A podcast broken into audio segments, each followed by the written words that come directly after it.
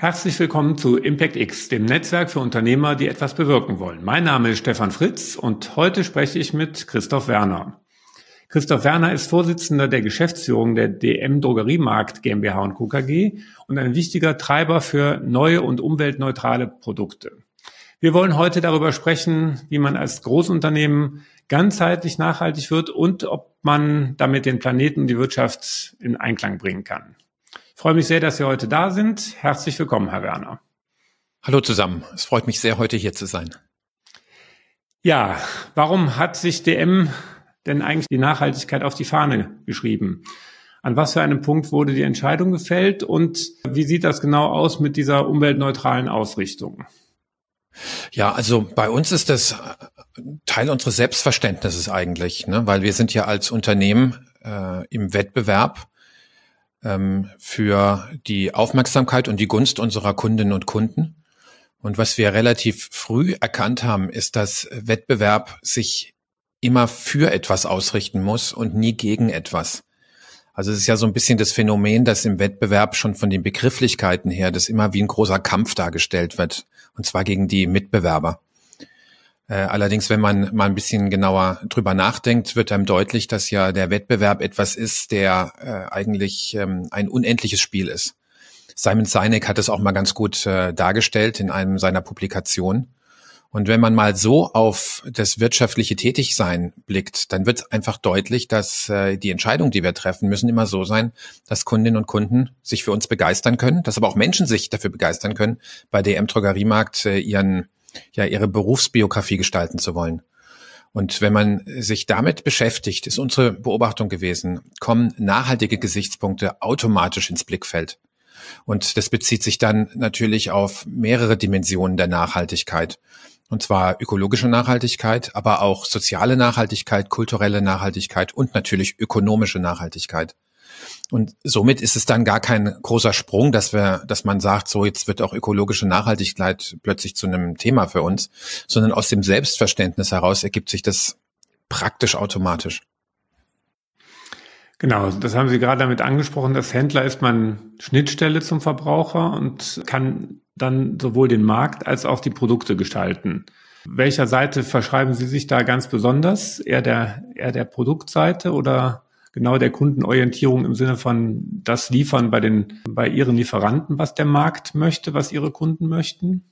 Ja, also ich glaube, es ist wichtig, dass man sich wirklich an den Kundinnen und Kunden ausrichtet. Und zwar äh, an den expliziten wie an den impliziten Bedürfnisse, die Menschen haben.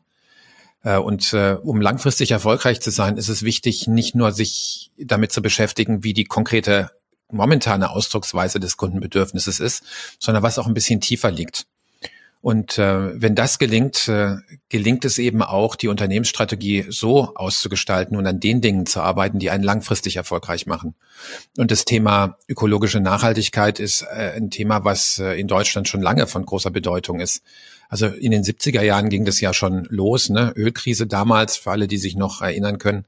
Dann die Gründung der Grünen Partei hier in Karlsruhe äh, in äh, 1980 äh, und dann die ganze, die ganze Bestrebung hin nach äh, ökologischer Landwirtschaft auch, nach Bio. Ähm, das sind alles Dinge gewesen, die Vorläufer waren von dem, um was es heute geht, wenn es darum geht, äh, eben Klimaschutz zu betreiben, weil es um Emissionen geht. Das heißt, das ist ein Bedürfnis, was schon lange in den Menschen war. Und äh, wir als Einzelhandelsunternehmen haben uns schon frühzeitig damit beschäftigt und dann eben uns überlegt, wie könnten denn die konkreten Lösungen auch aussehen damit Menschen dann sagen, ja, da finde ich, da finde ich eine Lösung auf die Fragestellungen, auf die Probleme, die ich auch sehe. Und jetzt ist es richtig, als Einzelhändler kann man natürlich durch die Entscheidungen, die wir treffen, im Hinblick auf das Sortiment, können wir großen ja, können wir großen ähm, große Wirkung haben, für was Menschen sich entscheiden können. Weil unser Sortiment ist ja immer eine, eine Vorauswahl von den vielen möglichen Produkten, die es auf dem Markt gibt. Und dadurch, dass wir sie in unser Sortiment aufnehmen, werden sie für die, geraten sie für die Menschen mehr in den Blickpunkt, kann man sagen. Also wenn er sozusagen vorm Regal steht, können Sie sehen, was gibt's denn da für Produkte und zwischen den Produkten wird sich dann in der Regel entschieden. So, und jetzt können wir natürlich dann durch die Kommunikation äh, und auch durch die Preisgestaltung und über die Art und Weise, wie wir diesen Produkten auch eine Bühne geben, äh, diesen Produkten die Möglichkeit geben, für den Kunden sozusagen ihren Pitch zu machen und dann werden sich die Kundinnen und Kunden dafür entscheiden oder auch nicht. Aber je besser wir die Bühne bereiten, umso verständlicher wird es auch für die Kundinnen und Kunden, was da tatsächlich als Möglichkeiten äh, in der Produktauswahl für sie bereitgestellt wird. Und äh, das ist schon die Wirkung, die wir als Einzelhändler haben können. Aber ich möchte auch gleichzeitig sagen, man sollte nicht überschätzen, wie man als Einzelhändler äh, den Markt auch gestalten kann. Also wenn Produkte nicht ankommen bei den Kundinnen und Kunden, äh, dann kann man sie auch nicht zum Erfolg führen. Also es geht eigentlich, ich sage immer darum, das ist so ein bisschen der wie den Turbo, den man zuschalten kann. Aber das grundsätzliche Bedürfnis bei den Kundinnen und Kunden für diese Produktkonzeption müssen natürlich schon da sein. Und dann werden sie auch zum Erfolg, wenn man es richtig inszeniert. Ist Kundenorientierung denn nicht vielleicht ein bisschen wenig? Denn ist ja die, schon die Frage, kommen wir wirklich weiter, wenn Unternehmen das machen, was Kunden wollen? Also ich denke da nur hier an Henry Ford und, und die Kutsche und die schnelleren Pferde anstatt von Autos. Und so gibt's ja, ist beim Telefon gegangen, wo die Leute sich mit Sicherheit kein Smartphone gewünscht haben und wir heute was ganz anderes haben. Also ist, ist reine Kundenorientierung ausreichend oder muss man da nicht ein bisschen über den Tellerrand hinausschauen und ein bisschen weiter denken und gestalten? Na, also ich, ich glaube, es kommt darauf an, wie man draufschaut. Ne? Also jetzt dieses, dieses Beispiel von dem, äh, was brauche ich ein Automobil? Ähm, die Menschen wollen schnellere Pferde haben, die weniger fressen. Ne? Das ist ja so ein bisschen die, die waren die Aussagen zum, zum Zeitpunkt, als das Automobil eben äh, auf den Markt kam, ähm, ist eben ein Denken in Lösungen gewesen. Und zwar Fortbewegung wurde nur als Fortbewegung auf einem Pferd gesehen und dann hat man plötzlich das Auto gesehen. Ähm, was, glaube ich, denjenigen, die diese Aussage getätigt haben, abgegangen ist, ist es in den größeren Kontext zu stellen. Also was sind die eigentlichen Bedürfnisse, die äh, hinter dem konkreten ähm, hinter der konkreten Konsumentscheidung stehen.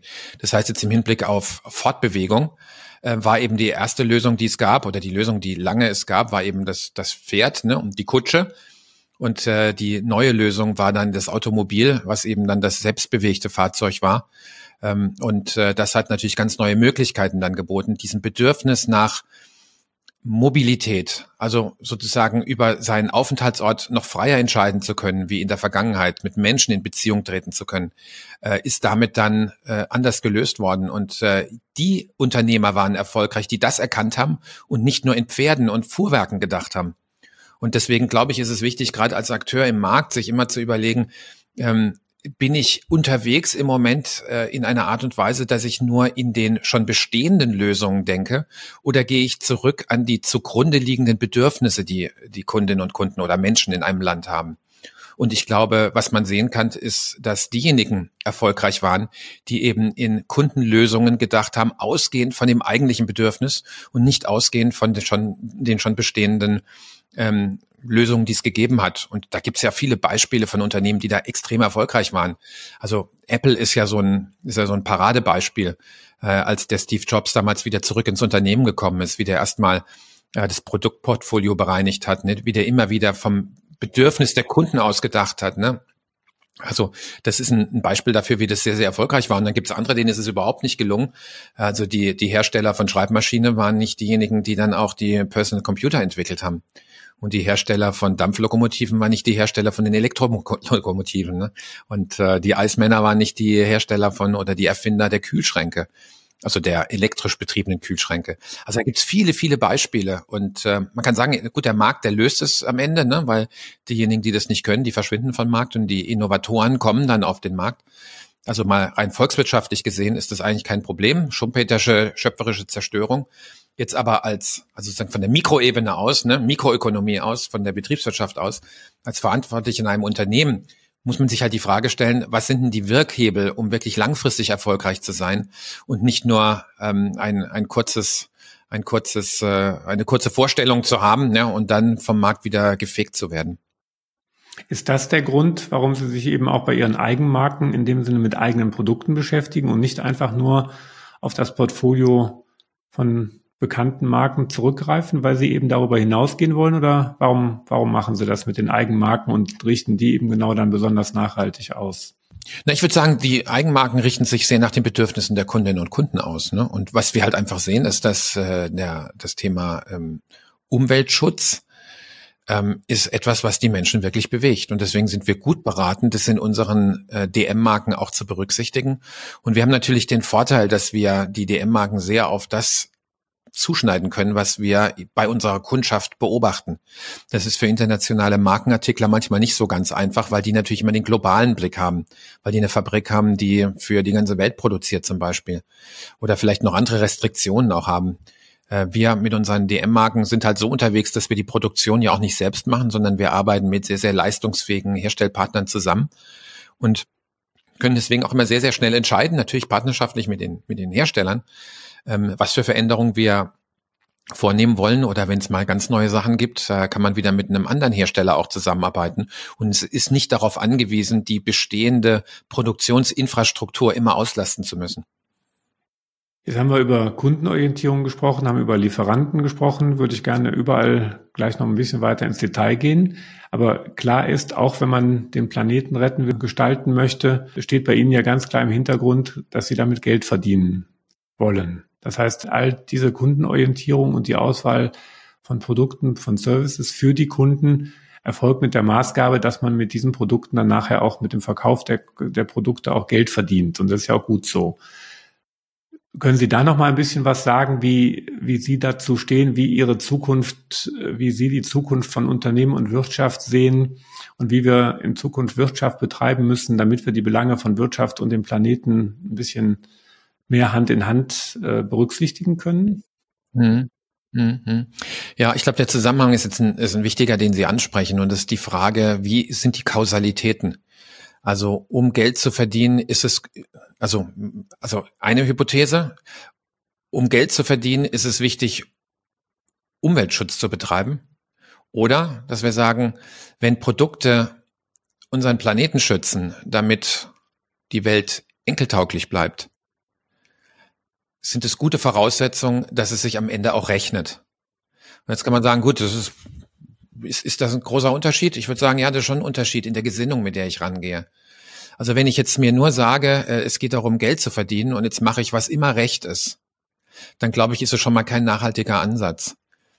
Äh, ich glaube, um in der Wirtschaft wirklich langfristig erfolgreich zu sein, ist es, ist es, ähm, ist es von großer Bedeutung, dass ich mir die Kundenbedürfnisse wirklich versuche zu eigen zu machen dass ich jetzt versuche zu verstehen, was ist denn der Nutzen, den ich stiften kann. Und wenn ich das mache unter der Beherzigung von Produktivitätsgesichtspunkten und auch von Initiativpotenzialen, die es äh, in der Arbeitsgemeinschaft gibt, die eben zusammenarbeitet, dann wird es so sein, dass Kunden die Relevanz dessen, was man erstellt, erlebt, erleben und dann auch einkaufen bei einem. Und dann hat man die wirtschaftlichen Voraussetzungen, um auch weiterhin tätig zu sein. Also mit anderen Worten, dass wir genügend Cashflow generieren, um dann auch weiterhin unsere Dienstleistungen und unsere Leistungen ähm, auch tatsächlich erbringen zu können. Und dann ist natürlich auch wichtig, dass, dass, ein, dass ein Überschuss entsteht, um in die Zukunft investieren zu können. Und ich glaube, das ist jetzt ja etwas, was nicht nur die Unternehmen auszeichnet, das tut jeden, jeden auszeichnen, der in diesem, in diesem Wirtschafts- und Tauschprozess beteiligt ist. Also auch der Konsument oder die Konsumentin, die Leistungen entgegennehmen, bewerten ja die Leistungen, die sie bekommen, höher als das Geld, was sie in der Tasche haben. Und sie werden sich für die Leistung nur entscheiden und ihr Geld dafür ausgeben, wenn, wenn das Delta eben zwischen dem Geld, was sie haben und dem Nutzen, den sie erwarten, größer ist. Das ist ihr Gewinn. Ja, der jetzt halt finanziell oft so nicht ausgedrückt wird, ne, wird manchmal versucht zu machen, aber äh, da gibt's keine Bilanzen, da gibt's keine Gewinn- und Verlustrechnungen, deswegen hat man das nicht so im Blick. Aber das Entscheidende ist immer, dass, dass der Nutzen, den man bekommt von dem Tauschpartner, den man hat im wirtschaftlichen Geschehen, dass der höher bewertet wird als das, was man dafür gibt. Gilt das, was Sie gerade sagen, nicht vor allen Dingen für, für Investitionsprodukte? Gilt das auch aus Ihrer Sicht wirklich für Artikel des alltäglichen Bedarfs, die ich in dem Sinne ja schon irgendwie kaufen muss, wo einfach der Bedarf heute entsteht, neue Zahnpasta zu kaufen und dann muss ich mich eben nur, nur entscheiden, welche ich kaufe, weil ich gar keine Alternative habe, gar keine Zahnpasta zu kaufen? Ja gut, ich meine, scheinbar, scheinbar, scheinbar würde ich sagen. Ne? Also bei, bei der Zahncreme, schön nah beim drogistischen Sortiment. Also da gibt es schon unterschiedliche Zahncreme-Ausstattungen. Ähm, ja, von, von sehr günstig bis, bis auch äh, ähm, eher höherpreisig mit Auslobungen, die eben dann so sind, dass der Kunde sich sagt, das möchte ich haben. Also ich habe beispielsweise Probleme mit, meinen, mit meinem Zahnfleisch, ja, und dann kaufe ich mir eine Zahncreme, die speziell dafür einen Benefit verspricht. Und die kostet mehr als eine andere Basiszahncreme, die solche Auslobungen nicht macht. Und da entscheidet sich der Kunde, das zu haben, weil es, weil es ihm das wert ist. Und theoretisch könnte man mit, mit Zahncreme, das könnte man auch ganz günstig machen. Da kann man auch ein bisschen Baking Soda, äh, kann man sich auch ähm, besorgen und macht es auf die Zahn, auf, die, auf eine Zahnbürste oder auf eine kleine Wurzelbürste und schrubbt sich damit die, die Zähne. Kann man genauso machen. Also, da, dass man unbedingt das kaufen muss, äh, gilt, glaube ich, nicht so absolut. Ja, also selbst bei Toilettenpapier, ähm, hat mir meine Mutter immer erzählt, die war Jahrgang 48, ne, dass als sie kleines Kind war, war das noch üblich, dass bei den auf den Toiletten waren ähm, waren äh, war, war in, in Stücke geschnittene Zeitungs Tageszeitungen, ne, was als Toilettenpapier verwendet wurde. Ja, und, und also würde heute ja auch gehen, theoretisch, ne, sofern man noch eine Tageszeitung überhaupt abonniert hat. Ja, also also das, das geht alles. Letzten Endes ist es schon der Nutzen, der, den die Produkte versprechen, die dazu führen, dass die Menschen sagen, ja, dafür bin ich bereit, mein Geld auszugeben und ein anderes Produkt, da mache ich das nicht. Und bei Unternehmen ist es letzten Endes dann auch so, ne, dass wir sagen, wir, wir werden tätig, ne, und ähm, letzten Endes können wir dann mehr anfangen mit dem Geld, welches die Menschen uns dann an der Kasse aushändigen, wenn sie ihre Waren bezahlen bei uns, als wir mit den Waren machen können. Nämlich bei uns platzen die Läge aus allen Nähten. Ja, das ist genau die Situation. So, so entsteht ja Handel dann letzten Endes auch, ne? dass wir dann sagen, also in der Situation ist uns das Geld, welches uns die Kundinnen und Kunden geben können, mehr wert als die Ware, die wir haben. Für die Kundinnen und Kunden ist es genau andersrum. Für die ist die Ware mehr wert als das Geld, was sie in der Tasche haben. Weil mit dem, mit den Waren, denen die Kundinnen und Kunden kaufen, können sie dann ihre Bedürfnisse befriedigen. Und wir können mit dem Geld, welches wir einnehmen für die Waren, die wir verkaufen, dann unser Geschäft weiter betreiben, indem wir neue Waren kaufen, indem wir Einkommen ähm, ausbezahlen können, indem wir unsere Dienstleister dafür bezahlen können, indem wir Steuern bezahlen können und, und, und. Und Investitionen natürlich für die Zukunft auch tätigen können. Jetzt haben Sie ja schon verschiedene Aspekte von so einem Produkt. Die, die Kunden, die Lieferanten haben wir schon angesprochen. Jetzt gehören zu so einem Produkt ja dann noch mehr Dinge, nämlich eine Recyclingfähigkeit, die Transportlogistik, der Strombezug, den Sie für die Erzeugung brauchen, der Produkte, aber auch den, den Sie in Ihren Läden verbrauchen. Also eine ganze Menge hinten dran. Wie berücksichtigen Sie denn all diese Dinge zum Thema ganzheitliche Nachhaltigkeit? Ja, an denen wird natürlich permanent gearbeitet. Ja, und äh, gerade durch die Möglichkeiten der Bilanzierung, die es jetzt ja, die ja zunehmend auch ähm, äh, zur Verfügung stehen, ist es dann auch möglich zu verstehen, wie die einzelnen Prozessschritte, die wir als Unternehmen haben, auch tatsächlich auf den Fußabdruck einzahlen oder diesen verringern. Und äh, die Beobachtung, die wir gemacht haben, ist, dass es unheimlich wichtig ist, dass, dass sozusagen das Anliegen, ähm, da für unsere Kundinnen und Kunden den Unterschied machen zu können, ähm, etwas ist, was äh, in der Arbeitsgemeinschaft wirklich lebt. Nämlich dann fängt jeder Einzelne in seinem Bereich, den er verantwortet in so einem Unternehmen, und so ein Unternehmen ist ja hoch arbeitsteilig, fängt sich dann an, Gedanken zu machen, Mensch, wie könnte man das denn vielleicht besser machen, um den Umweltfußabdruck zu reduzieren? Und dann geht es los bei jemand, der beispielsweise für den Stromeinkauf bei uns verantwortlich ist, ne, dass äh, eine Kollegin ist es in unserem Fall, dass die sich dann mit der Frage beschäftigt, Mensch, gibt es denn vielleicht auch andere Möglichkeiten, äh, Strom einzukaufen, grünen Strom. Und grüner Strom ist ja nicht gleich grüner Strom, ne? da gibt es ja auch unterschiedliche äh, Qualitäten jetzt wieder äh, und äh, auch Erzeugungsformen. Äh, und dann fangen fängt so jemand an, sich wirklich damit zu beschäftigen, sich eine Expertise anzueignen und dann Vorschläge zu machen, was wir verändern können. Oder in der Logistik, ähm, die Ausrolllogistik, also die Ware, die von den Verteilzentren beziehungsweise vom Hersteller in die Verteilzentren und vom Verteilzentrum dann zu den DM-Märkten kommt. Ähm, wie wird die denn ausgerollt? Was sind das denn für Technologien? Was für Antriebstechnologien bei den LKWs? Und das ist plötzlich Fragestellungen, äh, die dann auch mit den Transportpartnern äh, angesprochen werden. Und dann fängt man an, sich Gedanken zu machen, Mensch, gibt es denn vielleicht andere Möglichkeiten? Was sind denn alternative Antriebe? Wollen wir das mal ausprobieren? Kostet mehr erstmal in der Erprobungsphase. Wie wollen wir damit umgehen? Wer soll das, wer soll das tragen? Wie wollen wir uns das vielleicht auch aufteilen? Und dann kommt, äh, kommt plötzlich äh, die Innovationskraft in der Verfolgung dieses Ziel äh, bei den ganzen Menschen zum Tragen. Und damit wird es dann sehr, sehr vielgestaltig und kriegt einen echten Schub. Und das ist etwas, was ich bei uns auch äh, wirklich beobachten kann, dass plötzlich in ganz vielen Bereichen das passiert. Und das ist auch eine, ich glaube, ein wichtiges Learning äh, für, für Menschen, die jetzt auch gerade in der Wirtschaft Verantwortung tragen. Es gibt halt immer zwei Möglichkeiten. Ich kann mit Druck arbeiten und ich kann mit Sog arbeiten. Also mit Druck heißt sozusagen, also das muss jetzt gemacht werden, das sind unsere Ziele und das muss jetzt bis dann und dann geschehen. Und bitte ähm, legen Sie mir die Pläne vor, ne? damit dann diese Milestones verabschiedet werden und dann you need to sign it with your own blood. Ne? Ähm, oder ich kann, man kann so rangehen, dass man sagt, äh, also das, das Ziel, was wir haben, weil wir sehen das bei unseren Kundinnen und Kunden. Und jetzt wollen wir mal schauen, dass wir einfach daran arbeiten, wirklich gut zu werden, wirklich zur Exzellenz zu kommen. Ähm, und dann geht es nicht darum, dass die, dass die einzelnen Teams sich hier ähm, dann sozusagen äh, antreten, ja, in der Geschäftsführungssitzung und dann mal ihre Pläne präsentieren, sondern dann fängt es wirklich an, überall zu köcheln und nimmt dann auch zunehmend Fahrt auf, weil diese Ideen ja dann aufeinander aufbauen, sich das vernetzt und dann wird es richtig stark. Ne? Und das ist die Beobachtung, äh, die, die ich gemacht habe und deswegen sind wir bei der M-Drogeriemarkt auch nicht so unterwegs, dass wir da, dass wir da äh, in der erstgenannten Art mit Druck versuchen, solche Aufgabenstellungen anzugehen, weil eben der konkrete Weg, wie das erreicht werden kann, ja auch erst noch gefunden werden muss. Damit haben Sie eigentlich meine Frage schon beantwortet, wie Sie Mitarbeitende und, und Angestellte mit einbeziehen. Wie sieht's denn auf der Produktseite aus? Gucken Sie auch in die Produkte rein, nicht nur bei den Eigenmarken, sondern lassen sich auch von Ihren normalen Lieferanten erklären, wie, was in den Produkten in Bezug auf Recyclingfähigkeit, Stromverbrauch, Energieaufwände und so weiter passiert? Oder sind das für Sie erstmal Blackbox-Produkte, die Sie sagen, Sie ähm, richten Sie zwar am Bedarf der Kunden auf, aber die nehmen Sie erstmal so, wie sie sind? Ja, also ähm, in, in der Tat, da gibt's schon einen Unterschied. Bei den DM-Marken haben wir die Möglichkeit, mit den Herstellpartnern natürlich sehr, sehr tief reinzugehen und auch selbst mitzuentscheiden, wie so ein Produkt tatsächlich dann aussehen soll, was für Inhaltsstoffe da drin sind, ne, die ja von ihrem Umweltfußabdruck zum Teil sehr, sehr unterschiedlich sind auch. Und manchmal lässt sich ein Fußabdruck auch deutlich verkleinern, indem man einfach ein, zwei Inhaltsstoffe austauscht, äh, die da, äh, die leicht getauscht werden könnten mit einem anderen, aber große Unterschiede in dem Fußabdruck aus, aufweisen. Also da können wir natürlich viel machen. Bei den äh, sogenannten Markenartikeln, also nationalen Markenartikeln, die äh, von Herstellern, von Markenartiklern uns angeboten werden, ist es natürlich ein bisschen anders. Allerdings, was man ja nicht vergessen darf, ist, dass diese Unternehmen ja auch zunehmend sich damit beschäftigen und auch bilanzieren und zeigen wollen, wie der Umweltfußabdruck ihrer Produkte sind.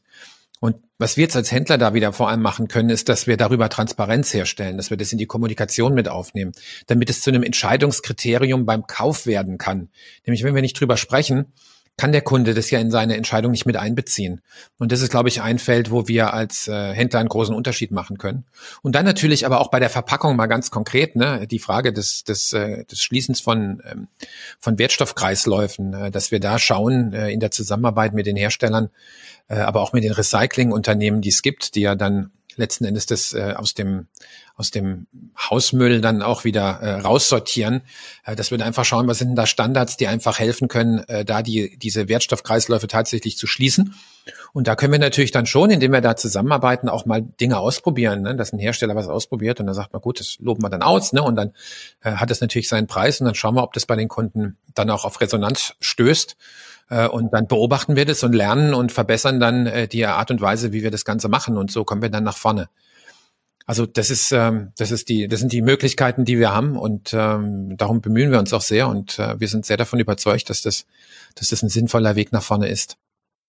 Jetzt haben wir gerade über Pull gesprochen anstatt von Push. Jetzt haben wir über Marktgestalten gesprochen, über die Bedürfnisse von, von Kunden, Kundenorientierung. Da ist ja das Wort Regulierung und Gesetze nicht in irgendeiner Form drin vorgekommen in unserem bisherigen Gespräch. Brauchen wir denn Regulierung und Gesetze, um unsere Welt mit Kunden und Unternehmen in eine neue, nachhaltige Welt überführen zu können? Oder sollten wir da lieber darauf verzichten? Ja, ich glaube, in diesem, in diesem unendlichen Spiel des Wettbewerbs braucht es natürlich Spielregeln. Ja, weil nur mit Spielregeln wird ein Spiel auch ein spannendes Spiel. Und wer setzt diese Spielregeln? Ja, letzten Endes natürlich äh, der Gesetzgeber durch, durch Gesetze und Verordnungen, die er erlässt. Äh, deswegen glaube ich ja, dass das brauchst, ne? das brauchst, weil sonst äh, tut sich am Ende, äh, sonst gilt das Recht des Stärkeren einfach und da kommt nicht unbedingt was Gutes bei raus, wie man ja auch beobachten kann in der Welt, äh, nicht zuletzt in letzter Zeit wieder. Also wir, wir brauchen Regeln. Die Frage ist natürlich, wie diese Regeln aussehen sollten. Ne? Sollten die sehr, sehr kleinteilig sein oder sollten die so gefasst sein, dass Spielräume dann auch wieder entstehen? Und ähm, ich, ich, für mich, ich finde es immer ganz, ganz hilfreich, sich das so an einem Fußballspiel klar zu machen. Ne? Da gibt's ja auch viele Regeln, die vom Schiedsrichter ja dann auch ähm, überwacht werden und auch äh, zur Anwendung gebracht werden im Sinne von Sanktion. Und äh, die, diese Spielregeln äh, führen dazu, dass Fußballspiele spannend sind und vor allem, dass keiner wirklich zu Schaden kommt. Ja, also auch äh, Fouls beispielsweise, ne? oder wenn, wenn Bälle abgenommen werden, wie das gemacht wird, äh, im Großen und Ganzen. Ne? Wobei auch äh, die Regeln im Fußball nicht genau vorgeben, wie die Spielzüge zu laufen haben. Könnte man ja auch sagen, ne, wenn das Ziel ist, Tore zu schießen, dass man jetzt also beispielsweise festlegt, äh, wie viele Spieler müssen davor im Ballkontakt gewesen sein, bevor der Schuss aufs Tor erf erfolgt. Ja, oder, äh, oder an, andere Gesichtspunkte, die man noch in der kleinteiligen äh, Regelung natürlich, könnte man alles machen. Aber das Spiel würde dadurch nicht spannender werden, sondern würde wahrscheinlich vorhersagbar werden und deswegen langweilig. Und letzten Endes, was es doch braucht, ist die Kreativität in einem Spiel. Und die Kreativität kommt durch die Freiräume, die man hat innerhalb der, der Grenzen, die gesetzt wurden, die einfach ein funktionierendes Spiel zum Ziel haben. So, und wenn es jetzt äh, um das Thema äh, ökologische Nachhaltigkeit geht, da, natürlich brauchen wir dann einen Gesetzgeber, der, der auch äh, mal festlegt, äh, wie beispielsweise eine Bilanzierung äh, oder was ein CO2-Fußabdruck, was darunter zu verstehen ist, was das zum Beispiel bedeutet. Oder wenn, wenn äh, es zu einer Preisbildung kommt bei einem CO2-Preis, wie der sich bildet, was da reingehört und was da auch nicht reingehört. Das braucht schon. Allerdings, was es nicht braucht, ist dann das sehr, sehr kleinteilig festzulegen, äh, was dann natürlich zu einem unglaublichen administrativen Aufwand führt und letzten Endes auch die Innovation hemmt.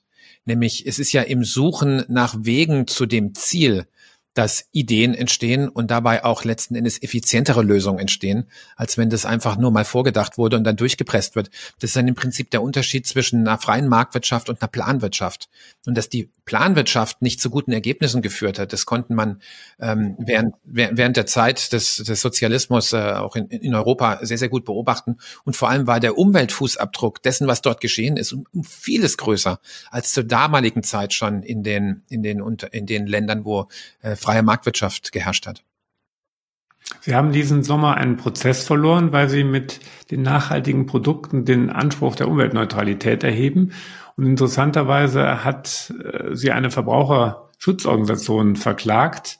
Und ich habe ehrlich gesagt die Welt nicht mehr so richtig verstanden, denn der Vorwurf äh, lautet ja verkürzt, solange es keine Regulierung hierfür gibt, sollte man als Unternehmen am besten nichts unternehmen, also auf die Regulierung warten. Wie ist denn Ihre Sicht darauf? Ja, ich glaube, ich glaube, es ist wichtig, dass äh, in diesem Bereich, also der Frage von äh, weniger Umweltfußabdruck oder idealerweise sogar Produkte, die wirklich die Umwelt nicht mehr belasten durch Kompensationsmaßnahmen, dass da Wege gefunden werden, dass da, dass da mit Wissenschaft zusammengearbeitet wird, um, um das wirklich zu ermöglichen. Und wenn, wenn Sie wollen, können wir da ein bisschen ins, ins, Detail reingehen, wo da die Herausforderungen sind. Aber, aber wir sind da, wir sind da wirklich redlich, redlich bemüht und versuchen da Wege zu gehen. Und es ist natürlich wichtig, dass wenn wir diese Pro Produkte dann bei uns äh, anbieten, dass es auch ausgelobt wird. Weil wenn die sich vom Preis her unterscheiden oder auch von ihrer Erscheinungsform unterscheiden, dann ist es ja wichtig, dass der Kunde und die Kundin wissen, was sie da kaufen und warum das so ist. Also eine Auslobung braucht's, ne? Und in diesem Gerichtsprozess ging es genau um die Frage, ob diese Auslobung so rechtens ist oder nicht. Und gerade weil das jetzt ein Bereich ist, wo der Gesetzgeber noch nicht die, die Anforderungen klar definiert hat, ähm, ist es dann eine Frage der Auslegungssache. Und ich äh, bin da jetzt ganz bei Ihnen. Ich fand, ich finde es nicht sonderlich hilfreich, was diese Organisation dort äh, dazu äh, bewogen hat, diesen Gerichtsprozess anzustrengen. Aber gut, so ist es halt in einem freien Land, ne? Ja, und die Gerichtsbarkeit. Ne? Trotzdem ein bisschen über das Urteil geärgert oder haben Sie das mit stoischer Ruhe genommen? Ah, mit stoischer Ruhe. Ich, ich folge da dem Grundsatz meines Vaters, der immer gesagt hat, was mich ärgert, entscheide ich selbst. Ne? Und man ärgert sich ja in der Regel. Also, also äh, nee, das hat mich hat mich nicht geärgert. Äh, es ist einfach interessant zu sehen, wie da jetzt auch ein Gericht mit umgegangen ist. Und jetzt in einem in einem in einem Rechtsstaat hat man ja Möglichkeiten, dann über eine Berufung auch so ein Gericht nochmal überprüfen zu lassen, wenn man der Auffassung ist, dass äh, gewisse Gesichtspunkte nicht ausreichend gewürdigt wurden, die vielleicht zu einem anderen äh, Urteil führen würde. Und diesen Weg sind gehen wir jetzt im Moment. Ergeben sich denn über eine Revision hinaus äh, vielleicht sogar schon äh, neue Chancen durch so ein Urteil und den Prozess? Naja, also ich meine, das Unternehmerische ist ja in den, in den Situationen immer die Chancen zu sehen. Ne? Und, und natürlich, wenn, wenn auch so ein, so ein Gericht äh, dann entscheidet, vielleicht auch, also in dem Fall auch in einer Art, was für uns nicht so ganz nachvollziehbar ist, ist es ja trotzdem ein Input, den wir kriegen, ähm, dass man es halt auch so sehen kann und damit müssen wir dann umgehen. Und wir müssen sehen, dass offensichtlich die Argumentation, die wir hatten, äh, um äh, zu erklären, warum wir diesen Weg gehen, äh, bei dem Gericht so nicht verfangen hat. Also da muss man, glaube ich, ganz offen, offen drauf gucken, äh, weil auch der Richter ist ja jemand, der sein Jurastudium gut abgeschlossen hat, sonst wäre er kein Richter geworden. Ne? Ähm, also äh, ich glaube, das muss man konstruktiv äh, ähm, aufgreifen und dann versuchen, ähm, ähm, zu schauen, wie man dieses Ziel, was ja ein Ziel ist, was uns ja, glaube ich, am Ende auch alle verbindet, ne? ja, wie wir dieses Ziel vielleicht so erreichen können, dass es auch besser verstanden wird. Insofern sehen wir das durchaus konstruktiv, auch wenn wir uns natürlich gefreut hätten, den, den Prozess zu gewinnen, ist klar. Aber selbst dann hätten wir nicht gewusst, ob die Organisation, die uns verklagt hat, sich damit zufrieden gegeben hätte oder vielleicht auch in Berufung gegangen wäre und dann wäre es ja auch noch offen, weil damit ist das Urteil ja noch nicht rechtskräftig. Ja, wenn man Ihnen ja jetzt so zuhört, wird ja schnell klar, dass Sie mit, mit Leib und Seele DM sind, vertreten, die Organisation weiterentwickeln. Das heißt, Sie als Mensch, Christoph Werner, repräsentieren ja ganz eindrucksvoll eben genau DM. Warum gibt es von Ihnen keine anderen Aktivitäten, wo Sie noch Gutes für diesen Planeten tun wollen? Warum fokussieren Sie sich jetzt so im Kern auf, auf Ihr Kerngeschäft auf, auf DM-Markt? Naja, also ich, ich glaube, es ist schon wichtig, sich zu überlegen, wo der größte Hebel ist, äh, aufgrund der Situation, in der man sich gerade befindet. Und da glaube ich für mich jetzt ganz persönlich, dass äh, wenn, wenn man das Glück hat, in so einem Unternehmen wie dem Drogeriemarkt in so einer Verantwortlichkeit zu sein, in der ich es auch derzeit bin, äh, dass ich glaube, dass da der Hebel für das, was ich beitragen kann in den Jahren, die mir vergönnt sind, ähm, ungemein größer ist, wie wenn ich auf noch anderen Hochzeiten tanze. Äh, und äh, entscheidend ist halt Fokus. Ne? Natürlich könnte man theoretisch viel machen, aber ähm, mein Vater hat immer den guten Spruch gehabt, entscheiden heißt verzichten. Und äh, das hört sich erstmal ungewöhnlich an, aber wenn man ein bisschen drüber nachdenkt, wird es sehr, sehr deutlich. Ähm, indem ich mich für was entscheide, muss ich andere Optionen abwählen. Und äh, da ist es halt wichtig, glaube ich, den Maßstab des Hebels zu haben, der Wirksamkeit. Und so beurteile ich das äh, im Hinblick auf, auf mich selbst und deswegen gebe ich meine volle Kraft äh, auf meine Tätigkeit hier bei DM äh, in den vielen unterschiedlichen Facetten, die das hat äh, und hoffe damit äh, wirksamer zu sein, wie wenn ich was anderes machen würde. Aber letzten Endes ist die Beweisführung kann ich nicht antreten, ne, weil ich muss mich ja für eine für einen Weg entscheiden. Würden Sie diesen Fokus auch anderen Unternehmern empfehlen? Ach, ich glaube, jeder muss schauen, wie er, wie er, wie er am Ende des Tages äh, zurückblickt und sagt, das war ein gelungener Tag oder vielleicht eines Tages auch, das war ein gelungenes Leben. Äh, da möchte ich niemandem ein Rezept geben. Und ich glaube, letzten Endes die Vielfalt, die Diversität macht ja dann auch die Kraft aus. Ne? Äh, und äh, deswegen würde ich sagen, das ist der, das ist mein, meine Sicht auf die Dinge. Ne? Das ist, wie ich es versuche zu beherzigen. Äh, und ich, ich verfolge mit großem Interesse, wie andere das machen, weil lernen kann man immer was. Gibt es denn zumindest für, vielleicht für Start-up-Unternehmer eine, im Impact-Bereich vielleicht eine Empfehlung von Ihnen? Ja, also ich, ich glaube, für Startup-Unternehmen ähm, gilt das, was für uns äh, auch gilt, ähm, zum Teil zumindest. Also zunächst mal, dass man dass immer darum geht, Kundennutzen zu stiften. Ne? Dass man auch gerade als, als Startup-Unternehmer, der mit einer Idee startet, ähm, nie den Kunden aus dem Blick verliert und sich in seine Idee so sehr verliebt, dass man am Ende eben beim Kunden keine Resonanz mehr hat. Und jetzt ist es ja so, gerade bei Startup-Unternehmen, ähm, wir sprechen meistens von denen, die erfolgreich sind. Aber was ja ein bisschen aus dem Blick gerät, oft sind die vielen Unternehmen, die starten, aber eben gar nicht erst sozusagen Wind oder Luft unter die Flügel kriegen, ne? sondern, sondern dann relativ schnell dann auch verglühen.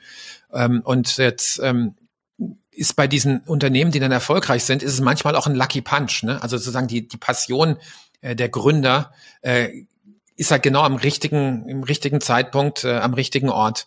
Und äh, deswegen haben sie Resonanz und deswegen funktioniert's. Und dann ist, glaube ich, das Entscheidende, gerade als Startup-Unternehmer, wirklich genau hinzugucken und nicht glauben, dass man selbst einfach so genial ist und alles, was man hervorbringt, bei den Kunden ankommt, sondern dass man wirklich mit einer Art von Demo draufschaut und sagt, warum war das denn jetzt so erfolgreich? Und welchen Nerv habe ich denn da wirklich getroffen? Und wie entwickelt sich das aber auch weiter? Und wie muss ich meine Start-up-Idee auch weiterentwickeln oder pivotieren, damit sie weiterhin relevant bleibt. Also ich glaube, das ist das eine, was wichtig ist, dass man wirklich äh, daran arbeitet, dass man, dass man sich, äh, dass man den Kunden dann wesentlich mehr noch in den Blick nimmt, als man das am Anfang vielleicht hatte, als man einfach so aus einer Begeisterung heraus was gemacht hat. Und das andere, was ich sagen würde, ist, achten Sie darauf, dass Sie geduldiges Kapital haben. Wie stehen Sie zu den Themen wie Homeoffice und den generellen Entwicklungen im Bereich New Work? Also entscheidend ist, dass die, dass die Teams sich äh, vereinbaren, wie sie zusammenarbeiten wollen. Und dann werden wir sehen, äh, wie tatsächlich Vorgehensweisen sich bewähren oder auch nicht bewähren. Und dann werden wir daraus lernen. Ich glaube, das ist einfach wieder ein, ein, ein Prozess des, des Lernens als Organisation im Moment unter neuen Rahmenbedingungen. Und äh, Homeoffice hat ja Riesenchancen auch. Also gerade für Menschen, die äh, noch andere Verpflichtungen haben, also die auch in Teilzeit arbeiten. Oder mal so ganz profan, die einen Hund haben zu Hause, ja, den sie nicht mit ins Büro bringen können wenn es ihnen gelingt, das, das Außerberufliche und das Berufliche viel besser miteinander zu verbinden, um bei der Arbeit erfolgreicher zu sein, mehr sich einbringen zu können und im Außerberuflichen auch ein wirklich glücklicher Mensch zu sein, weil die Dinge glücken, die einem wichtig sind, dann haben wir alle gewonnen. Und deswegen glaube ich, ist es eine Riesenchance. Und ich glaube, es ist für Unternehmen auch eine, eine gute Möglichkeit, mal zu sehen, wie gut die Führungskräfte tatsächlich sind. Ja, nämlich jetzt zeigt sich, wer eine gute Führungskraft ist. Also geht es nur, wenn man den anderen immer über die, über die Schultern auf die Finger schaut. Ja, äh, oder gelingt es auch, indem man einfach äh, gut im, in der Kommunikation miteinander bleibt, ohne dass man sich immer sehen muss und auch wirklich darüber spricht, was ist denn der Beitrag, den wir voneinander erwarten. Und da ist nämlich der Input gar nicht so entscheidend, nämlich auf den Output kommt es an. Also insofern glaube ich, ist es eine Riesenchance. Und wir werden sehen, ähm, wie die Erkenntnisse sein werden, sagen wir mal in fünf Jahren, wenn auf diese, auf diese Zeit der Transformation zurückgeblickt wird. Was ist denn Ihre dahinterliegende These? Gibt es sowas wie Work-Life-Balance wirklich? Kann man die erreichen? Und hilft genau eine so offene Form, wie Sie sie gerade angesprochen haben, wie Sie, dass die Menschen sich Arbeit selber organisieren können? Hilft das beim Thema Work-Life-Balance? Also ich finde den Begriff Work-Life-Balance schon mal schwierig, ne? weil der, der, der natürlich ist die Frage, was versteht man darunter. Aber was er so ein bisschen suggeriert, ist gleich viel von jedem. Ne? Aber ähm, arbeiten äh, oder in, sozusagen in einer, in einer Arbeitsgemeinschaft eine Leistung zu erbringen, ähm, darf man nicht als Gegen, Gegensatz zu sehen zu dem, was außerhalb passiert. Nämlich, wenn ich nicht bei der Arbeit bin, verpflichte ich mich ja auch für gewisse Dinge. Ähm, und ich glaube, äh, so, so, ein, so ein Begriff Work-Life-Blending finde ich da ein bisschen besser, dass man sich einfach überlegt, wie kann man, wie kann man die Dinge unter einen Hut bringen. Ähm, und äh, eine, eine Tätigkeit, ein Beruf ist ja nicht nur äh, eine, eine Funktion, um Geld zu verdienen, sondern es hat ja auch viel mit persönlichem Entwicklungspotenzial und realisierter persönlicher Entwicklung zu tun. Und äh, deswegen bin ich da nie so ein großer Fan davon, das so gegenüberzustellen. Gleichwohl ist natürlich wichtig, dass gerade wenn man sich in dem beruflichen Zusammenhang ähm, bewegt, wo es natürlich auch viel um Verbindlichkeit geht, dass, dass da dass das Maß immer in den, im Auge behalten wird. Ja, also wie kann es so sein, dass ich eben nicht unter Stress gerate im Sinne von ja sagen und nein meinen. Ja, also dass man wirklich hinter dem steht, was man tut. Äh, und äh, da ist es jetzt auch gerade für Führungskräfte, glaube ich, wichtig, schon äh, sich nicht nur dafür zu interessieren, was die Kolleginnen und Kollegen an Output bringen, sondern dass man mit den Menschen wirklich auch ins Gespräch kommt, um auch zu verstehen, wie geht's denn denn dabei? Ne? Ähm, sind die Rahmenbedingungen, die wir haben, jetzt so, dass wir gut miteinander arbeiten können? Also diese Empathiefähigkeit, die ja gute Führungskräfte auch auszeichnet, ist, glaube ich, äh, eine, die jetzt hier wirklich äh, den großen Unterschied machen wird. Also ich glaube, Sie bringen ja so, bringen es ja schon ganz klar auf den Punkt. Leistung muss dann schon in irgendeiner Form erbracht werden. Aber haben Sie eben bei dem Thema bei den Gründern gesagt, man sollte auf langfristig orientiertes Kapital achten. Sie gehen äh, haben hier in Richtung Umgang mit den Mitarbeitern an, der, an sehr vielen Stellen darauf hingewiesen, eher Pull als, als Push. Selbstorganisation, Selbstverantwortung, das sind ja alles so aus dem Wertekanon Familienunternehmertum, würde ich mal so im weitesten Sinne sagen. Äh, Sie sind ja in dem Sinne dann auch Familienunternehmen in, in Deutschland, aber das haben Sie nicht immer schon gemacht. Ihre Karriere haben Sie nicht direkt im elterlichen Unternehmen gestartet? Was, was haben Sie denn davor gemacht und was haben Sie schon gesehen? Ja, ich war in der Markenartikelindustrie tätig. Ne? Ich habe meine meine Ausbildung, äh, ein duales Studium damals äh, bei einem Einzelhandelsunternehmen äh, in Fulda gemacht, Firma Tiergut, ein oder andere kennt es vielleicht. Ähm, und dann bin ich äh, lange bei der Firma L'Oreal gewesen im, im Vertrieb und im Marketing und dann bei der Firma GlaxoSmithKline, äh, Pharmaunternehmen, dort in der Konsumgütersparte. Also auch schon Konzern. Erfahrung. Ja, große, große börsennotierte Unternehmen, ja, ja. Und äh, da habe ich im Ausland äh, meine Erfahrung gesammelt, ne, indem ich da die Organisationen sehr, sehr gut kennengelernt habe durch den beruflichen Weg, den ich äh, dort gegangen bin. Hatte das Glück, dass mir immer, immer größere Verantwortungsbereiche auch äh, übertragen wurden dann. Und ähm, so, so konnte ich da eine ganze Menge lernen, bevor ich dann äh, zu DM Drogeriemarkt gekommen bin, ähm, mit diesen, mit diesen ganzen Erfahrungen, ja. Wie, wie war das denn dann genau, nach all diesen Erfahrungen in anderen Unternehmen, in die Rolle im Unternehmen des Vaters, des eigenen Vaters, was der aufgebaut hat, wirklich dann reinzuwachsen? Ja, es ist ja, ist ja so, das Unternehmen ist mir natürlich immer vertraut gewesen, eben weil mein Vater ähm, im August 1973 den ersten DM-Markt aufgemacht hat. Äh, und damit war das natürlich immer Thema und ich, ich hatte ein sehr, sehr gutes Verhältnis zu meinem Vater, der ja mittlerweile verstorben ist. Aber ich bin viel mit ihm unterwegs gewesen, er hat mir oft ähm, Sachen auch ähm, einfach rübergeschickt also erstmal noch als Hardcopy früher, ne, und dann später als E-Mail, ne, äh, von so grundsätzlichen Fragestellungen, die ihn auch bewegt haben.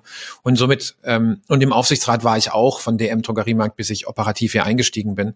Und damit war ich schon immer recht nah an dem Unternehmen und äh, die Menschen haben mich auch gekannt. Und äh, ich hatte damit äh, sozusagen das, das Arbeiten dann bei DM oder der Einstieg bei DM war damit kein, kein riesen äh, Kulturschock.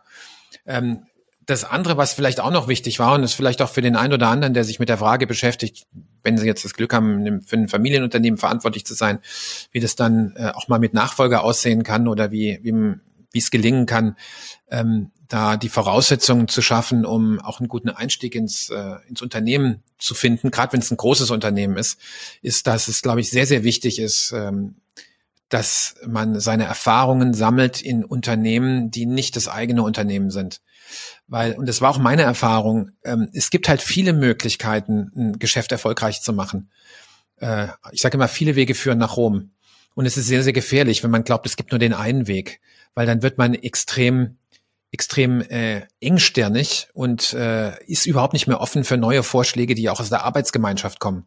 Und wenn man mal gesehen hat in anderen Unternehmen, die auch erfolgreich waren, aber die unterschiedliche Wege hatten zum Erfolg, dass es eben viele Wege gibt, dann kann man auf der einen Seite zwar natürlich ehren den Weg, den das eigene Unternehmen bisher gegangen ist, weiß aber auch, dass es auch andere Wege geben könnte.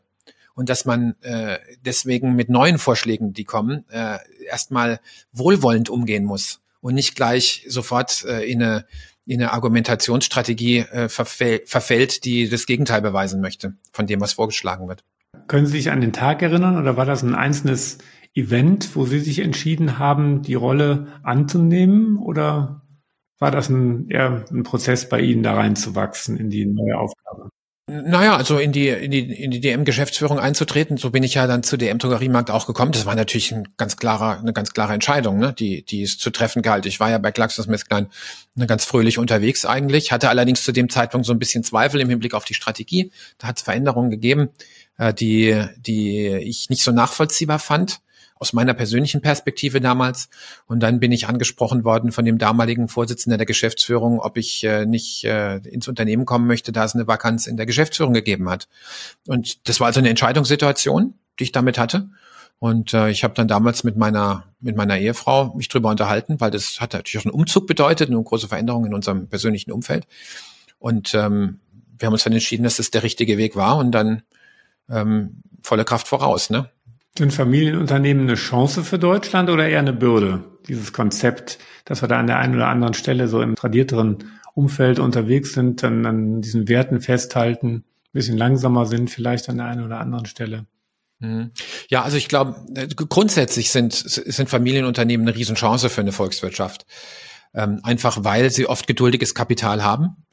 Ja, und weil sie, weil äh, diejenigen, die äh, eben die Gesellschafter sind, das Unternehmen als ein primäres Interesse haben und nicht als ein sekundäres Interesse.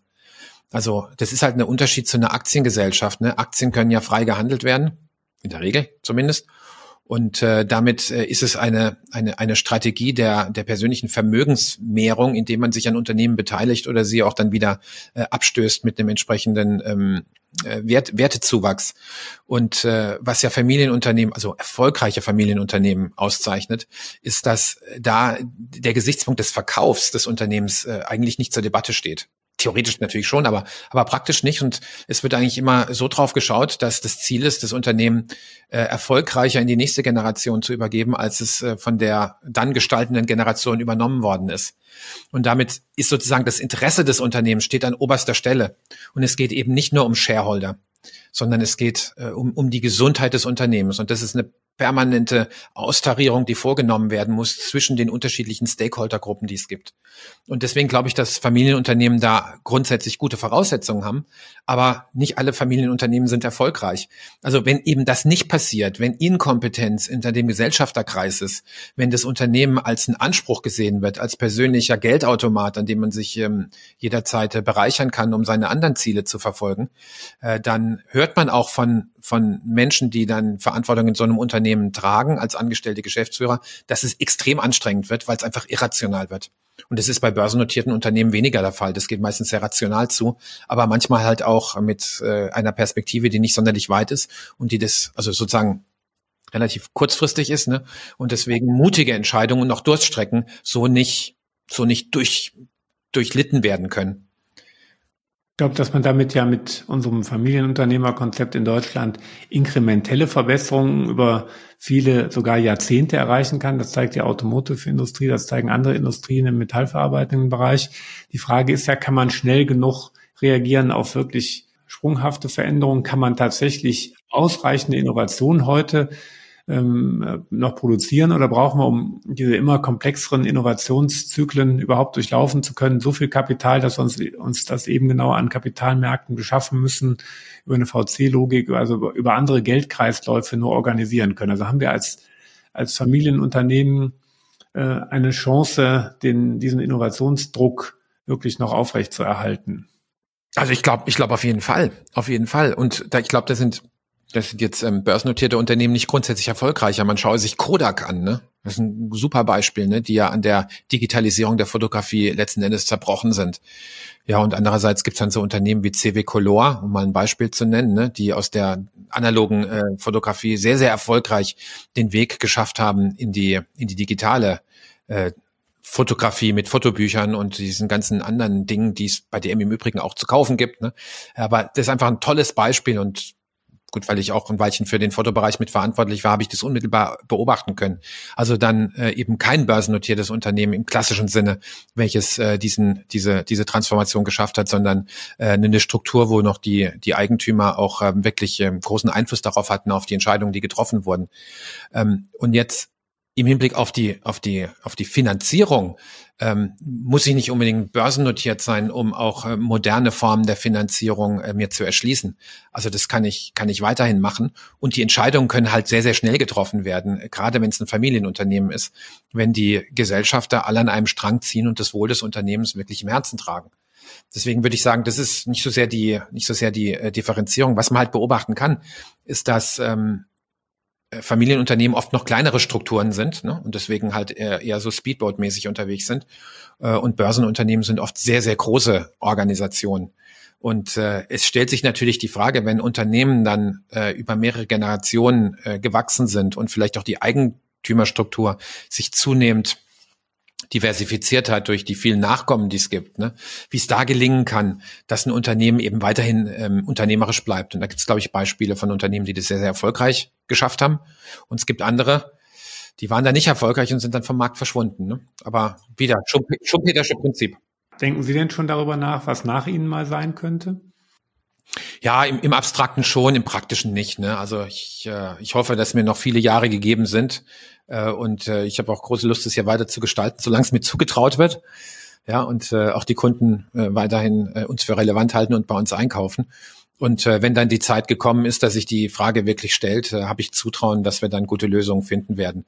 Aber ich, ich halte es auch nicht für sonderlich sinnvoll, jetzt dann schon so eine, so eine Feinplanung zu machen, was im Einzelnen zu geschehen hat, weil ähm, das ist einfach, äh, das ist aus der Zeit gefallen dann. Ich glaube, wichtig ist, dass es viele Menschen gibt, die wohlwollend das Unternehmen begleiten, äh, auf der Ebene, wo Entscheidungen eben dann jetzt gerade auch im Gesellschafterkreis getroffen werden können. Und dann das Zutrauen zu haben, dass wenn es mal soweit ist, dass, dass man dann eine gute Lösung finden wird. Und dieses Zutrauen habe ich. Das ist ein toller Schlusspunkt und wirklich inspirierende Gedanken, die Sie so mitgeteilt haben. Vielleicht einfach ganz zum Schluss stelle ich ja jedem Impact X Unternehmer noch mal ein paar ganz persönliche Fragen. Und da bin ich gespannt auf Ihre knackigen und kurzen Antworten. Was ist denn Ihr nächster großer Schritt und wie messen Sie den persönlichen Erfolg davon? Naja, also meine Erfahrung ist, dass es, es sind eben nicht die, die großen Schritte, es sind die vielen kleinen Schritte, die im Nachhinein als große Schritte dann äh, umgedeutet werden. Äh, aber was, was ich einfach erlebe, ist, dass wir in einer Zeit leben, wo äh, die, die, die Entwicklung sehr, sehr schwer äh, prognostizierbar sind. Und deswegen ist, ist unser Ziel, uns beweglich aufzustellen und dann Chancen, die sich ergeben, relativ kurzfristig ergreifen zu können. Und, und daran arbeiten wir. Und das sind viele kleine Schritte. Äh, ich bin mir allerdings sicher, im, im, Rück, im Rückblick wird man dann sagen, ah, das waren große Schritte, die gegangen wurden. Mhm. Wohin bringen Sie denn Ihre Organisation in den nächsten drei Jahren? Und gibt es da schon doch irgendwelche Schritte, die Sie absehen können?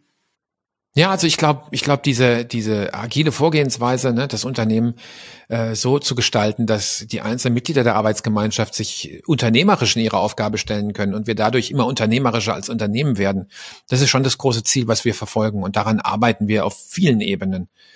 Ähm, also was die Zusammenarbeitskultur anbelangt, was aber auch die Art und Weise, wie wir mit unseren Partnern zusammenarbeiten, anbelangt, aber auch wie wir versuchen, äh, unser Filialnetz weiterzuentwickeln ähm, da sind äh, sehr, sehr viele Menschen, die daran, die daran arbeiten und ähm, dann glaube ich, dass äh, die Zukunft noch äh, viele Chancen beinhalten wird und dass die besten Jahre noch vor uns liegen. Wen würden Sie denn gerne kennenlernen und warum? Kennenlernen. Jemand, der noch lebt oder den es mal gegeben hat? Ich, ich glaube, am besten jemand, den es noch gibt. Den es noch gibt, ja, das ist eine gute Frage. Also also ich, ich habe ja schon das Glück jetzt aufgrund der, der Größe von DM Drogeriemarkt, dass wenn ich jemanden treffen möchte, dass es Wege gibt, den dann auch zu treffen.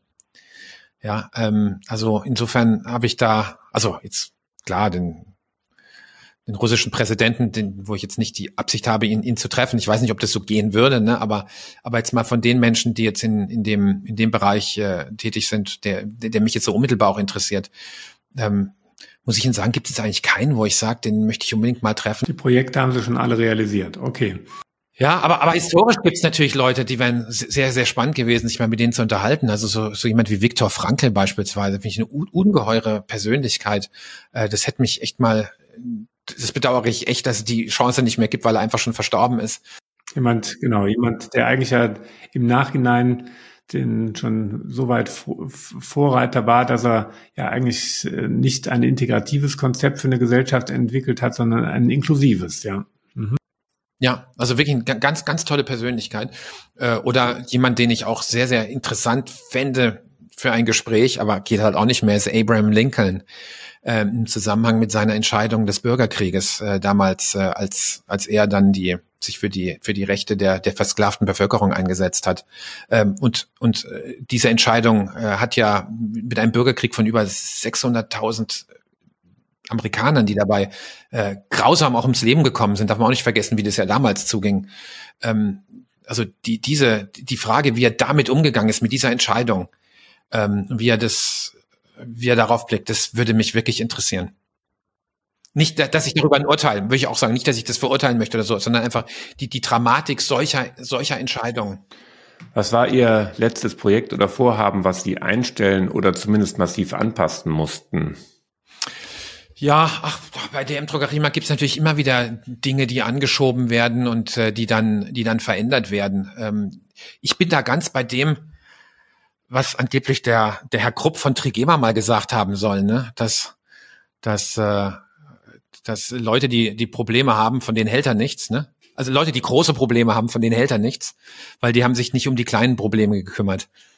Äh, und äh, es ist natürlich ein bisschen, ein bisschen holzschnittartig, aber da ist, da ist doch eine ganze Menge dran. Ne? Ich glaube, das Entscheidende ist ja, dass wir uns, wenn wir sehen, dass etwas nicht in die richtige, richtige Richtung läuft, dass wir den richtigen Moment finden, um dann einzugreifen und zu sagen, so, äh, da machen wir jetzt nicht weiter.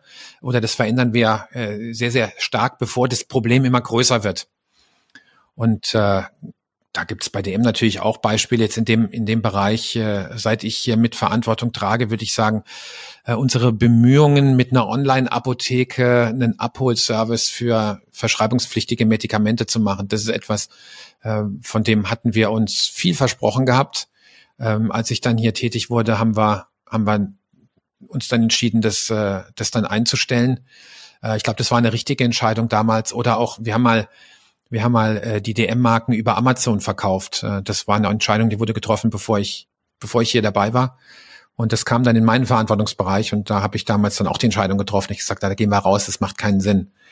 Ähm, wobei, wir müssen auch sagen, wenn wir nicht aufgegeben, also wenn wir das nicht abgestellt hätten, wer weiß, was draus geworden wäre. Vielleicht wäre es ein Riesenproblem geworden. Vielleicht hätte es auch neue Türen aufgestoßen. Das werden wir nie wissen. Mit welchem Unternehmer sollte ich denn aus Ihrer Sicht als nächstes hier bei Impact X sprechen und warum? Ach, es gibt, glaube ich, viele spannende Unternehmen, ne? Ähm, die, die sich äh, um, um Zukunftsfähigkeit bemühen. Ich persönlich finde, ein spannendes Unternehmen ist Marvel Fusion, ähm, die sich ja mit, äh, mit Kernfusion beschäftigen. Heike Freund war schon da. Haben Sie noch jemanden für mich? War schon da. Ah, sehr gut. Also war schon da, Heike Freund. Gut. Also dann, wen könnte ich noch? Also ich ein tolles anderes Unternehmen finde ich äh, äh, die, den Europapark, ne? Beziehungsweise die, die, die Unternehmerfamilie, die Familie Mack, die da dahinter steht, ne? Weil es ein Beispiel ist für ein Unternehmen, welches wirklich über Generationen es geschafft hat, sich zu transformieren äh, in ihrer Geschäftsidee.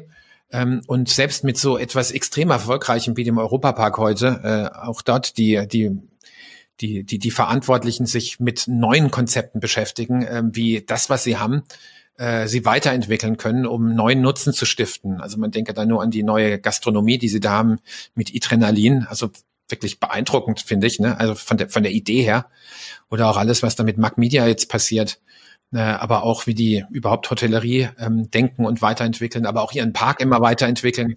Also, das, das wäre so mein Tipp. Alles klar, dann danke für den Tipp und ich freue mich auf ein Intro von Ihnen. Mache ich gerne.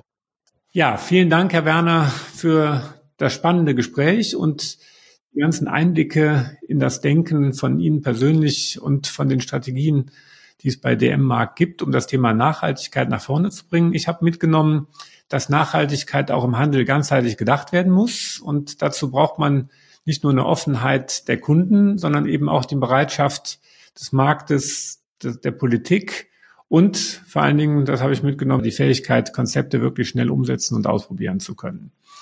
Wenn Ihnen euch die Folge gefallen hat, vergessen Sie nicht, den Kanal zu abonnieren. Schreiben Sie gerne einen Kommentar, falls Sie noch Fragen an Herrn Werner oder mich haben. Wir freuen uns auf jeden Fall und werden die Fragen gerne beantworten. Damit kann ich nur sagen, Dankeschön fürs Zuhören und bis zum nächsten Mal. Ja, vielen Dank für Ihre Zeit auch und ähm, alles Gute.